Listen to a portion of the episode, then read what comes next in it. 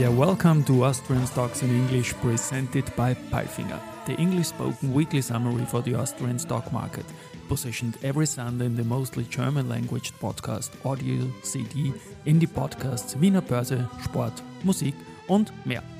My name is Christian and I will be later on joined by the absolutely smart Alison. This script is based on our 21st Austria Weekly and Week 5 brought for ATXTR consolidation on high levels. The index closed slightly better at 7,131 points. Best stock in ATX Prime was RHI Magnesita, who entered the index watch list at position 13 when it comes to market cap.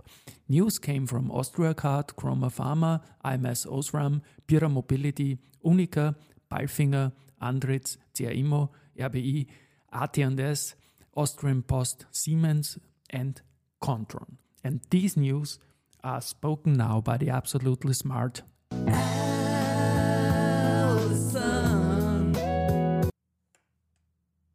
Thank you, Christian, for calling me absolutely smart. And these were the news of week 5. Monday, Austriacard, by resolution of Wiener Börse AG dated January 30, 2023, 16, 862, 067 existing ordinary bearer shares with a nominal value of 1 euro per share of Austriacard Holdings and 1,314. 867 new ordinary bearer shares with a nominal value of 1 euro per share of the company to be issued in the context of the company's share capital increase as a result of a cross border merger of Informa's transferring company into the company as absorbing company, were admitted to trading on the regulated market of the Vienna Stock Exchange. The expected first trading date will be March 27, 2023 or a day around that date. No trading will occur until the trading date. From the trading date, the shares of the company will be traded in the segment prime market of the Vienna Stock Exchange and the segment main market of the Athens Exchange, ATHEX, in each case under the code ACAG,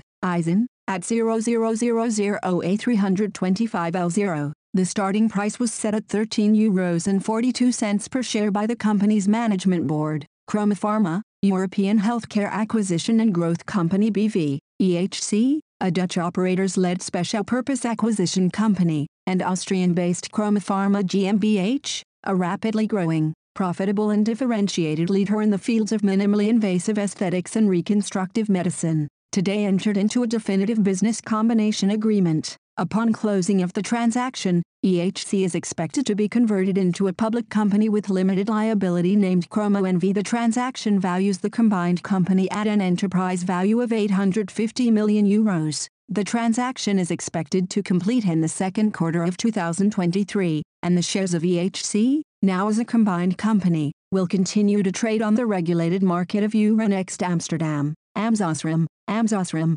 leader in optical solutions, announced that Alexander Everke will step down as CEO after seven successful years at the helm of the company. He will be succeeded by Aldo Kamper whom the supervisory board of AMS has today appointed as chairman of the management board and CEO. Aldo Kamper has been CEO of Leoni AG, Nuremberg, a global player in energy and data management solutions for the automotive industry, since 2018. Prior, Aldo Kamper spent over 15 years in different management positions with Osram, most recently as general manager of the business unit Opto Semiconductors, which recorded significant growth under his leadership. AMS, weekly performance, 11.64%. Tuesday Pierer Mobility, with another 17 World Championship titles in 2022, Pierer Mobility AG looks back on an outstanding year in motorsports. In both the E1 and GP classes of the Enduro GP Championship, GasGas crowned itself the winner. Izan Guevara underlined a perfect racing season with the title in the Moto3 World Championship.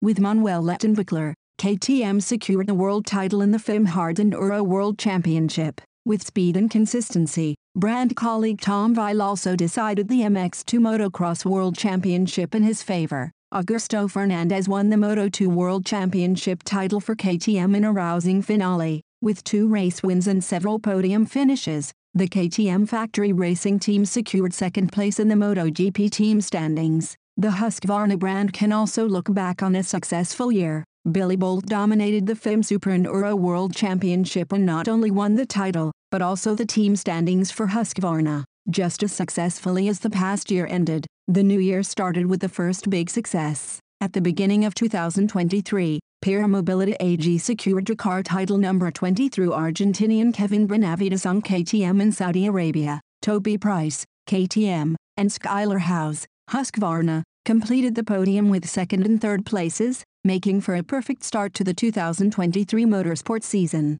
Pierer Mobility, weekly performance, 2.31%. UNIQA, Swiss Re Corporate Solutions, the commercial direct risk underwriting arm of Swiss Re, has announced that it will provide its platform Pulson Network to UNIQA Group. With Pulson Network, Swiss Re Corporate Solutions is offering UNIQA a single online platform to manage and deliver structured international programs. UNIQA, weekly performance, 0.00. Wednesday Palfinger, in early 2022, Palfinger was awarded a contract by the Koninklijke Netherlands Redding Maatschappij, KNRM, for 12 custom-built rigid-hulled inflatable boats, RIB, which will assist the organization in their future rescue operations. With the key-laying ceremony, Palfinger and the KNRM announced the start of the production phase in Dronrijp, the Netherlands, where the robust hull of the first prototype will be produced. Palfinger, weekly performance, 4.93%. Andritz, International Technology Group Andritz has received an order from Clinjo Paper and Packaging Group in Nova Campina, Brazil, to supply automated threading systems for paper machines PM1 and PM3 producing various paper packaging grades. The systems will be installed in 2023. Andritz, weekly performance, 2.26%. CA Immo, real estate company CA Immobilien expects a negative net property revaluation result of around 274 million euros for the fourth quarter of 2022 due to the changed market conditions. For the 2022 financial year, the negative net property revaluation result amounts to around 94 million euros. Overall, a positive consolidated net income is expected for the 2022 financial year. CA Immo, weekly performance, minus 0.34%. Raiffeisen Bank International, RBI. RBI reported an consolidated profit of 982 million euros, up 35% year over year, excluding Russia and Belarus as well as gain on sale of the Bulgarian units, 453 million euros. The board will recommend a dividend of up to 0 euros and 80 cents per share from the net profit for financial year 2022.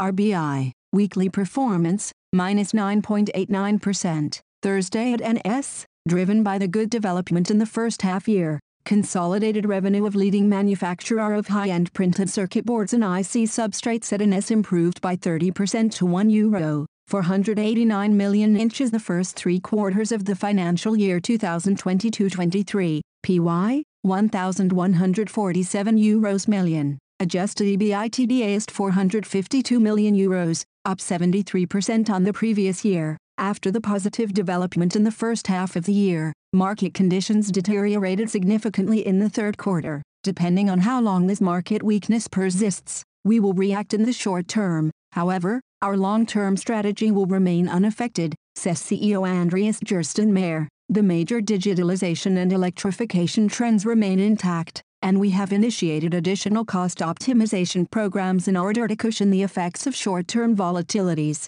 Gerstenmaier comments on the company's perspective. AT&S, weekly performance, minus 2.92%. Austrian Post. Austrian Post has put its 3000th electric vehicle into operation. The latest addition to the Yellow Green fleet is stationed in Vienna and also marks the start of the implementation of Green Vienna. By 2025, Austrian Post wants to make the German capital completely CO2 free. Österreichische Post, weekly performance, 1.98%. Friday Siemens, the Supervisory Board of Siemens AG Austria appointed Patricia Neumann as chairwoman of the Management Board of Siemens AG Austria. Patricia Neumann will be appointed on May 1, 2023 for a period of five years. In this function, she succeeds Wolfgang Hesoun, who this year will reach the age limit for board members in the Siemens Group of 63. Siemens, weekly performance, 0.36%. Kontron, IT company Kontron AG resolves on a new buyback program.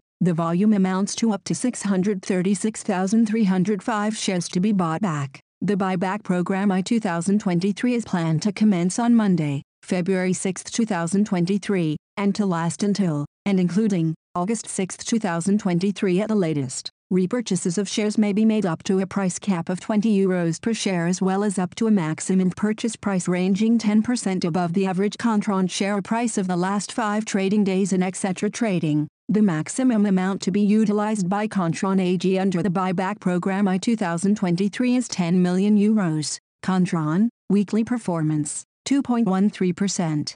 And now bye bye from Allison. And Christian, we wish you a great week. Hear you next Sunday.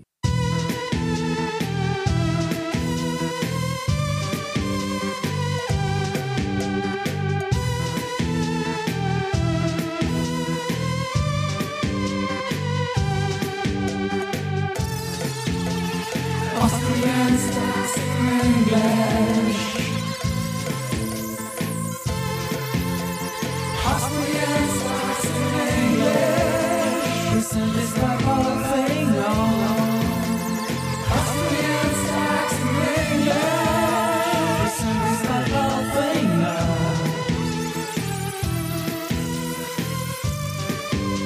Bristle is rubber, all flying on.